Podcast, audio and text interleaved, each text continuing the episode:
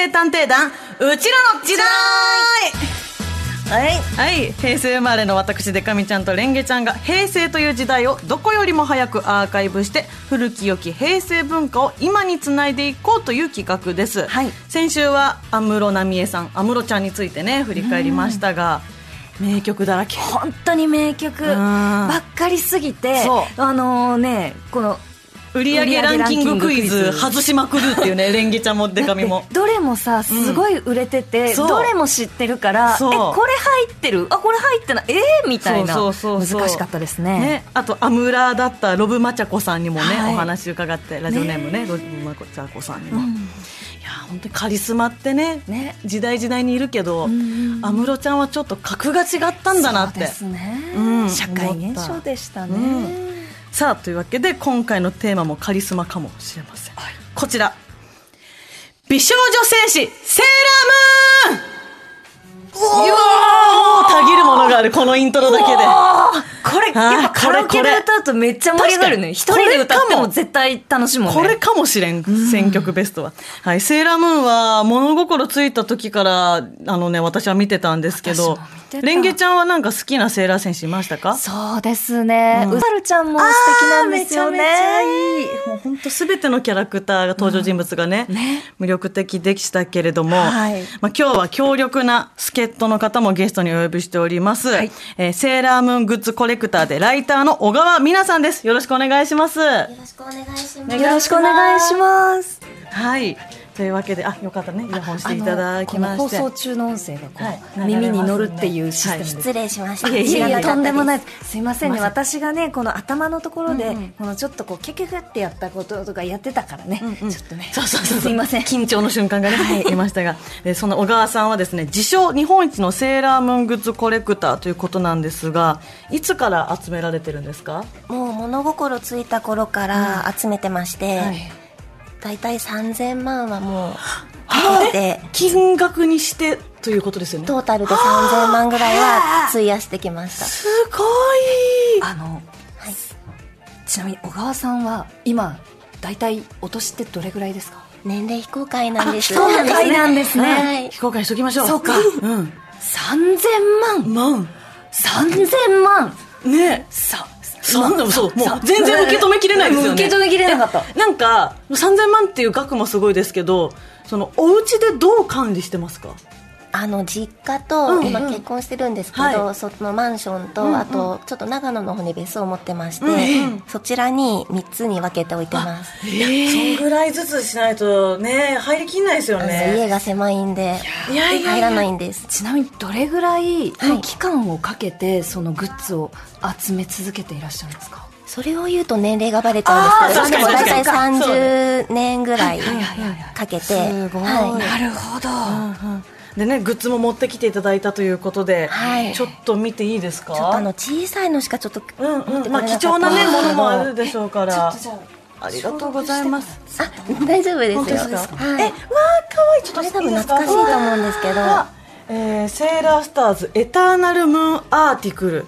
わあ、セーラームーンに華麗に変身よ。これは中身として、あー、コンパクトだ。はい。うわかわいい。このピンク色のパッケージにこのいろんな美少女戦士たちがいて、はい。このエターナルムーンアーティクルル。っていうこのなんだろうあのうんピン、えーハーハートハート型のね。真ん中はこうオレンジ色のキラキラした、ね黄色っぽい感じのね。これはどういうあの設定の、うんえグッズだったんですか？変身ブローチです。セーラースターズの変身ブローチです。このうさぎちゃんとかセーラー戦士たちがリボンの真ん中につけてたやつ。そうです。はかわいいな。かわいいですいね。これ今一番多分高値でブローチの中で高値で。触っちゃった。はい。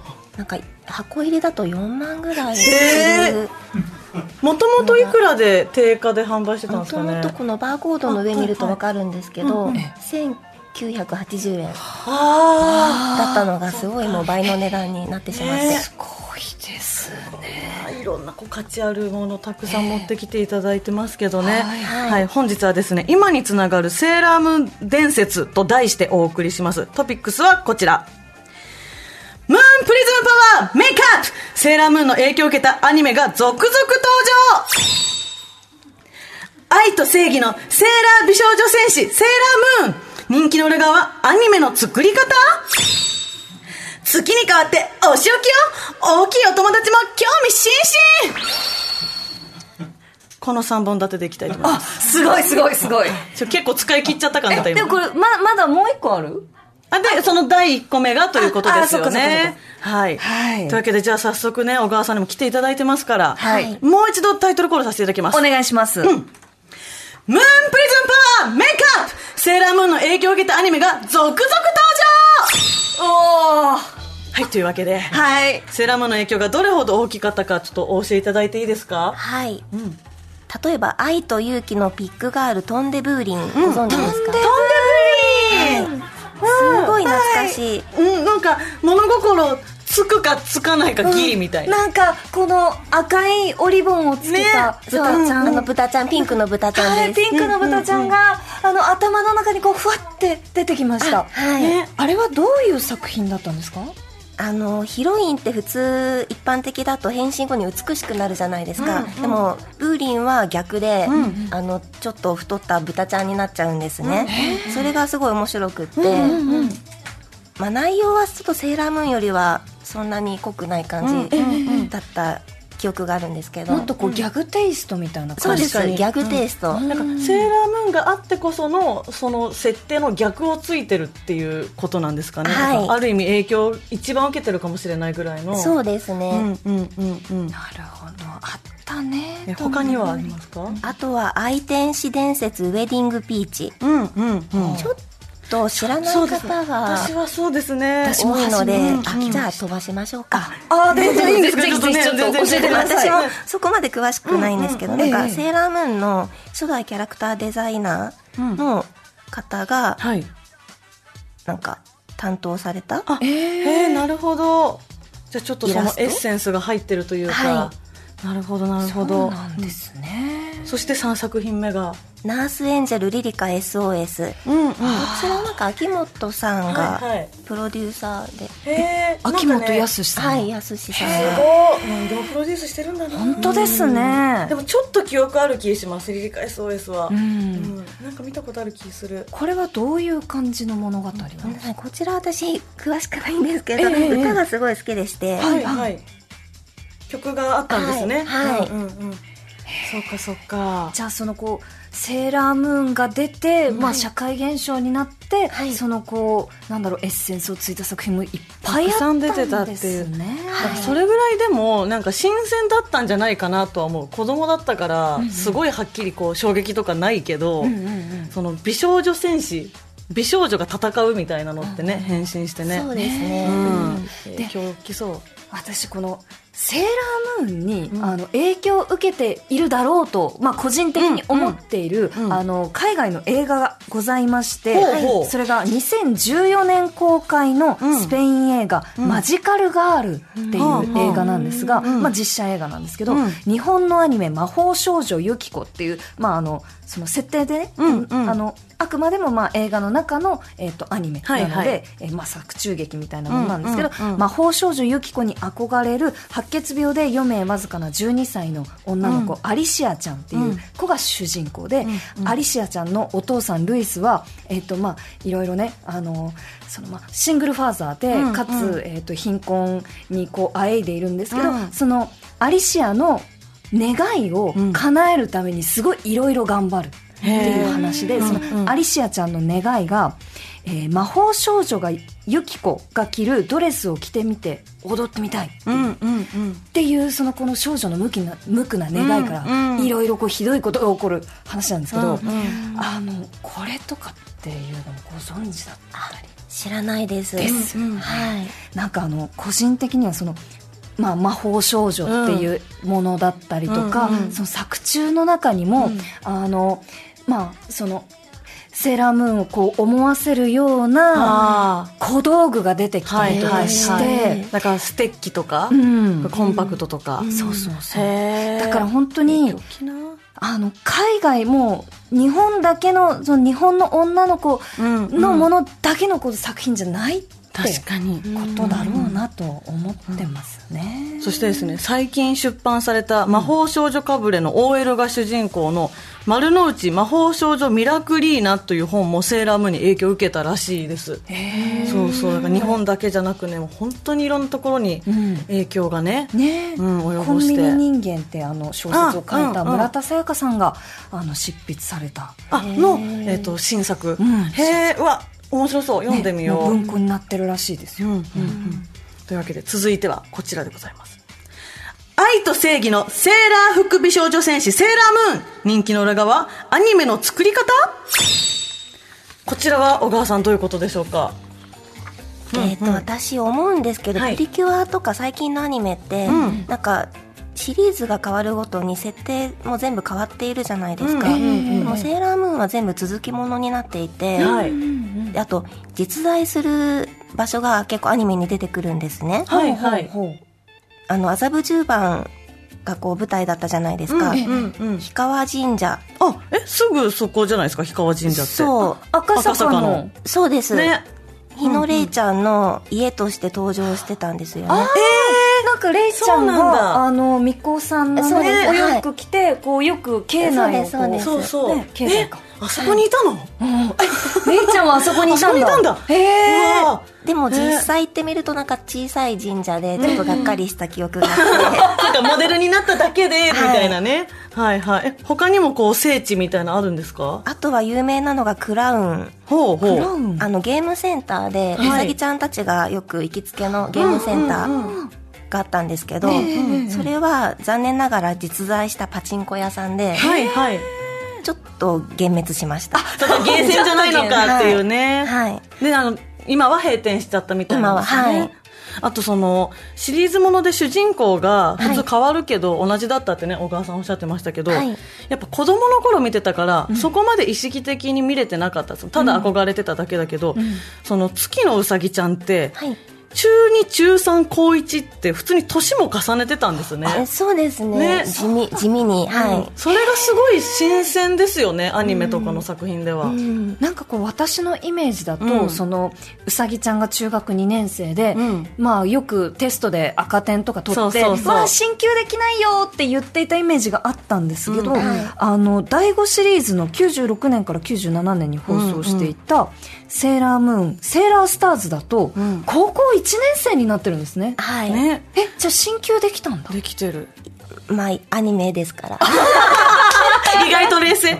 でもなんか、そうなんですね。96年、97年のセーラースターズあたりを多分私は一番見てたのかなっていう記憶。うん、なんか自分の年齢とかと照らし合わせても、そんな気がするんだよな。あと、おしゃれでしたよね。ね。登場人物の服も。はいなんか今見ても違和感ないような、うん。そのアニメの登場人物の私服で結構細かく描かれてるって、なんかあんまなかったと思う。確かにね、うんうんあの今日ちなみに小川さんがお召しなのが黒い T シャツに、あのラベンダー色のこのサロペットなんですけど、ね。はい。これはもしかしてあのホタルちゃんとかをイメージされて？あよく。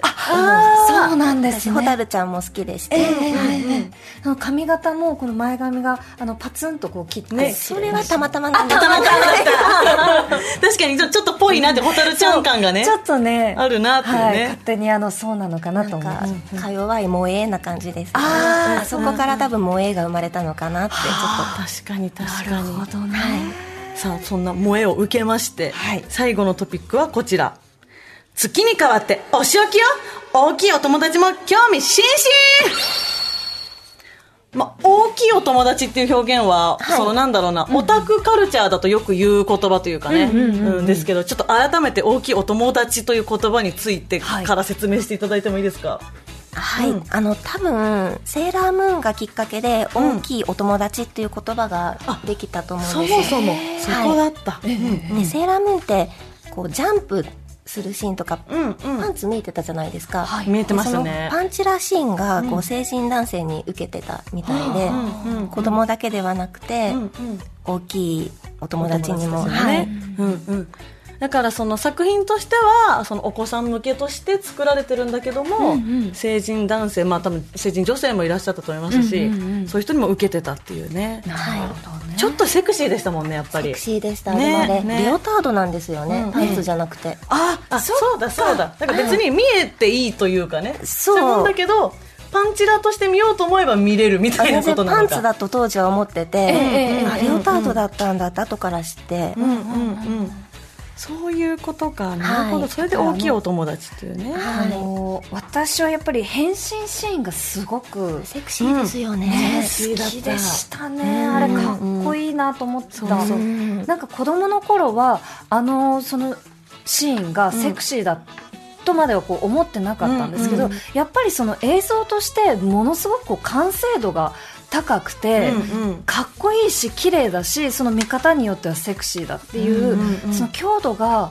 なんかこういろんなところに、うんうん。あのこう魅力を伝えていったのかなと思うんですけど小川さんは、うんうん。そのこう改めてあのシーンってことどう思います、子供の頃は私もあなんかかっこいいなぐらいにしか思ってなかったんですけど、うんうん。ええ今見るとこれ放送していいのかなってぐらい結構セクシーな、私も確かに親と見てるときちょっと気まずい何かを感じたときはあったかも。あうん。ちょっとメールもいただいております、はいえー秋島市ラジオネーム移動しすぎた天 P さんからいただきました。おえーセーラームーンといえば変身シーンは欠かせませんよね、うん。メイクアップと叫ぶと爪がキラキラっと綺麗に輝いてそれぞれの惑星のモチーフの光が体をまとってかっこよく変身するんです。変身した後の決めポーズも決め台詞もかっこいいんです。何度見てもキラキラ輝いて可愛さ満点ですそんなかっこいいキラキラ部分とは別に意外と内容は今見たら泣いちゃうくらい人間の強さや弱さ戦う理由など重たい内容だったりすることが多いんです。映画にもなった「スターズ」のアニメ最終回は昨日一人で見てうさぎちゃんの戦いに深夜に一人マジ泣きしました大きくなってから見るとウラヌスが最高にかっこよく見えたり、レイちゃんの良さに気づいたり私たちは大人になったんじゃなくて子供のま子供のまま大きくなったんだなとセーラームーンを見ると思います。なるほど。いいですね。ね。確かに意外と内容重たかったですよね。そうですね、うんうん、子供向け作品にしたらだだってあの全然登場人物そのなんか負けちゃうというか倒れちゃったりありましたよね、うんありました。そうそうなんかこう思い出深い回とか、はい。そのなんか思い出深い回にこうつながるその集めてるグッズとかってなんかあったりとかしますか？私、セーラームーンスーパーが好きでして、ええあのええセーラーネプチューンウラヌスはいはいはいが出てくるシーンがすごく好きでして、うんうんなのでセーラームーンスーパーのグッズは結構集めてます、そうなんですね。はい。同じ推しをがいるね、はい。お。メールもいただいてます。ラジオネームレモンさん私にとってセーラームーンとは人生初の推しであるです。アニメ放送開始時私は幼稚園児でした、えーうさぎちゃんがコンパクトを頭上高くに掲げ始まる変身シーン。セーラームーンとなってティアラを武器に戦う姿。ストーリーが進むにつれ一人また一人と現れる新たなセーラー戦士たちの虜になりました。セーラームーンスーパーから新たに登場したウラヌスとネプチューンコンビは今思うと人生初の推しキャラだったのかもしれません、中でもはるかさんとみちるさんの手のシーン。どうせこの手は汚れているとつぶやくはるかさんにみちるさんの「はるか大丈夫よ。私はあなたの手が好きよ」のセリフは今も時々思い出してはぐーっとなっています。グーですよね、このセリフの良さとか多分大人の方が分かりますもんね。そうですね、うん。うん。ドキッとしますね、しますねえじゃあその好きなシーンとかの上で今日お持ちでなくてもこのグッズが一番大事にしてますってあります？今日持ってくればよかった。セーラーネプチューンのはい。ロット、あれすごい高いんですよね今。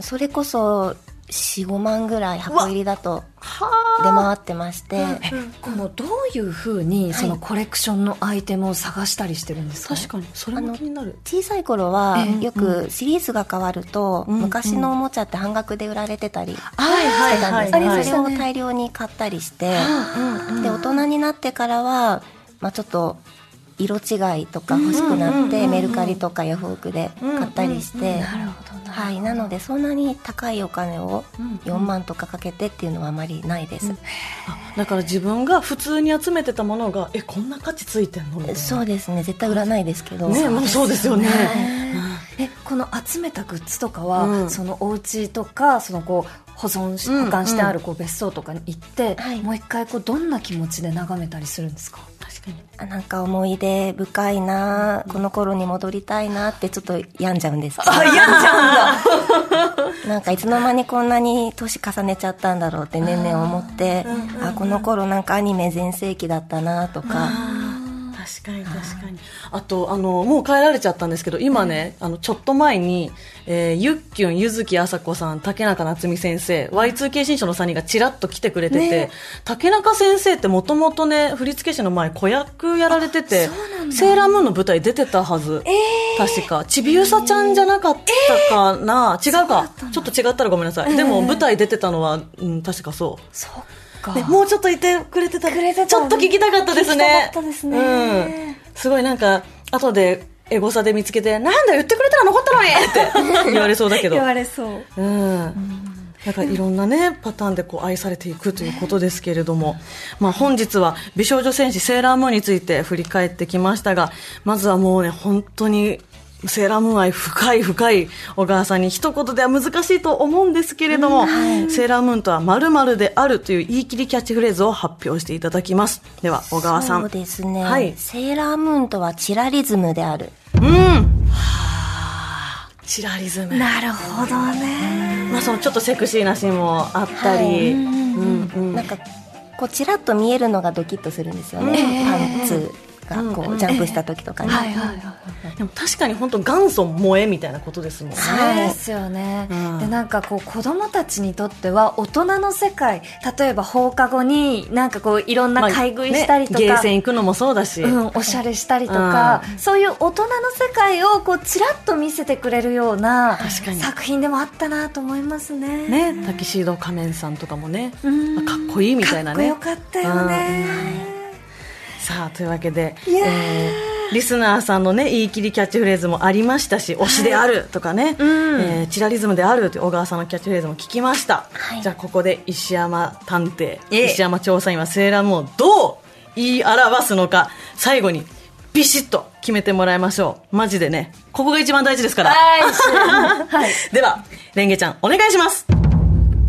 セーラームーンとは永遠の宝箱であるあね、この、今グッズをあの手元にこうあの、はい。持ってきていただいてね。お持ちいただきましたけど、うん。このキラキラしているこの、うん。宝箱みたいなこのデザインとか、そうそう。やっぱこのキラキラの世界ってうん。またこうグッズとかその作品とかキャラクターのこの良さとかをこう話してると、パカッとね、そう。のキラキラの箱が開く感覚があるんですよ、はい。やっぱり私にとってはもう永遠のそのね、うん。夢の世界で、宝箱だなと思いますね、えでもちろん今現在も愛されてますからちょっとコネクトスタッフさんの私物を持ってきてもらったんですけど、ええ。今本当にこうね、コンパクトとかメイク用品とか、今また新しいねグッズもたくさん出てますから、あとガチャガチャとかも増えてますよそうそうねてかめちゃめちゃ自分の世代狙い撃ちされてんなと思うグッズとか出ると。そう。私セーラームーンのあのブラジャーとショーツ買ったもん。一時期出た時あのめっちゃ可愛いやつ。あーなんかそうどこにも別に着て載せたりしてないけど通販でそうそうそう。なんかこう出たの見ましたもん。そうそう。あれちょっと可愛いな。可愛いと思って。狙い撃ちにされてると思って、まんまと買ってしまいましたけれども。さあというわけで小川さんねセーラームーン愛深いですから最後にセーラームーンの面白い曲を紹介していただけるということで。はい、うん。多分皆さん知らないと思うんですけど、はい。アルバムの曲でうん「月に代わってお仕置きよ」っていう。お曲です。はい、というわけで最後はこの曲を聴きながら小川さんとお別れです。三石ことの富澤道恵久川綾で月に代わってお仕置きを。今日はセーラームーングッズコレクターの小川美奈さんをお迎えしました。ありがとうございました。ありがとうございましありがとうございたました。